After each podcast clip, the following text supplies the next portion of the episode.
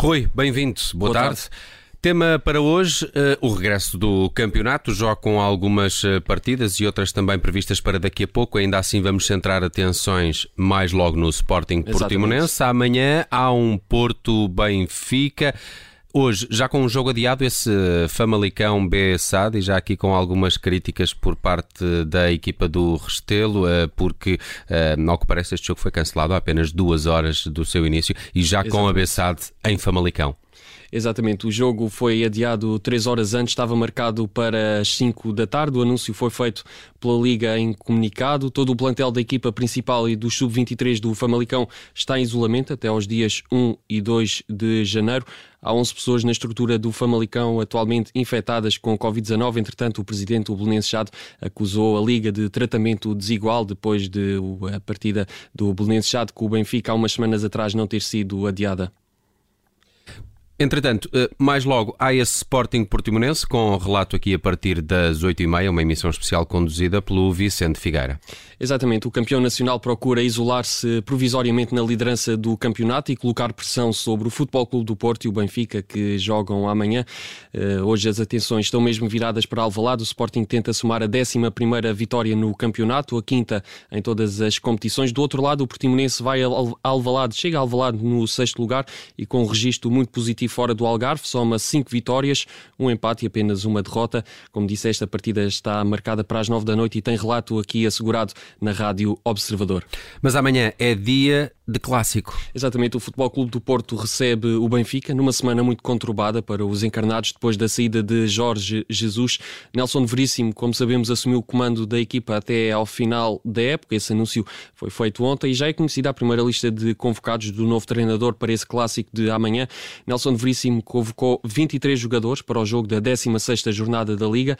Em relação à última convocatória, também com os Dragões, mas para a Taça de Portugal, entram os jovens Tomás Araújo, Ferro, Diogo Gonçalves, Paulo Bernardo, Meite e Jetson. Já Darwin sai lesionado e Otamendi está fora por castigo. Essa é outra partida que vai ter relato aqui na Rádio Observador. Mas, eh, Rui, vamos agora ao número do dia. É o 60 eh, e vamos até à Índia falar de uma estátua polémica de Cristiano Ronaldo. Exatamente, pode parecer confuso. Temos Índia, o número 60 e Cristiano Ronaldo, tudo ao mesmo tempo. Vou, vou tentar explicar. Goa está a celebrar os 60 anos de independência, daí o número do dia 60. E vamos à parte em que entra Cristiano Ronaldo.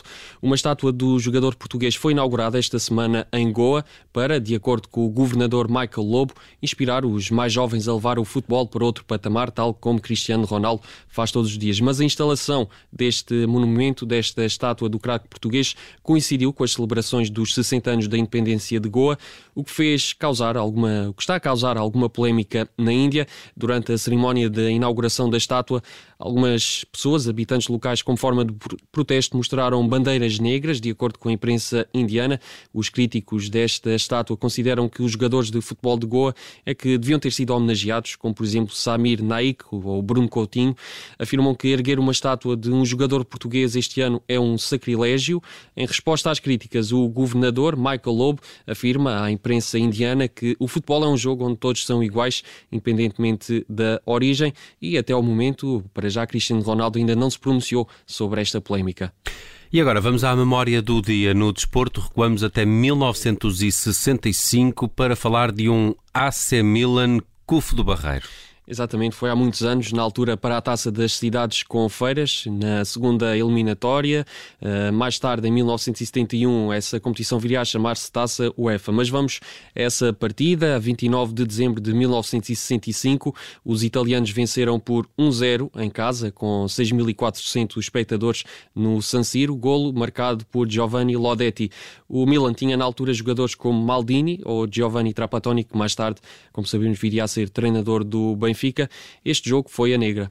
Isto porque na primeira mão foi a CUF do Barreiro a levar a melhor sobre os italianos. Sim, venceram em casa, a CUF do Barreiro venceu em casa o Milan por 2 a 0. Na altura, golos de Fernando Oliveira e Abalroado, de penalti, mesmo no final da partida, aos uh, eh, 89 minutos. Foi a 1 de dezembro de 1965. Depois, na segunda mão, o Milan ganhou 2-0. A CUF eh, do Barreiro viria a ser eliminada depois de obrigar os italianos a jogar a negra, em San Siro. Na altura era diferente, havia as duas mãos, mas como os dois ganharam as respectivas partidas. A finalíssima, não é? Exato. Houve uma uma terceira mão, se é que podemos dizer assim.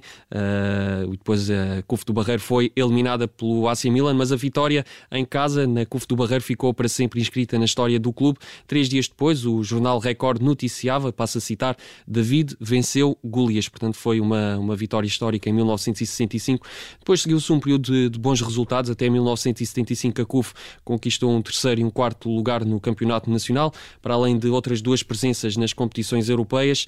Já na época de 75, 76 desce de divisão e desde aí nunca mais volto ao principal escalão do futebol nacional, mas fechamos este tie-break com essa vitória histórica frente ao AC Milan por 2 eh, a 0 em casa em 1965.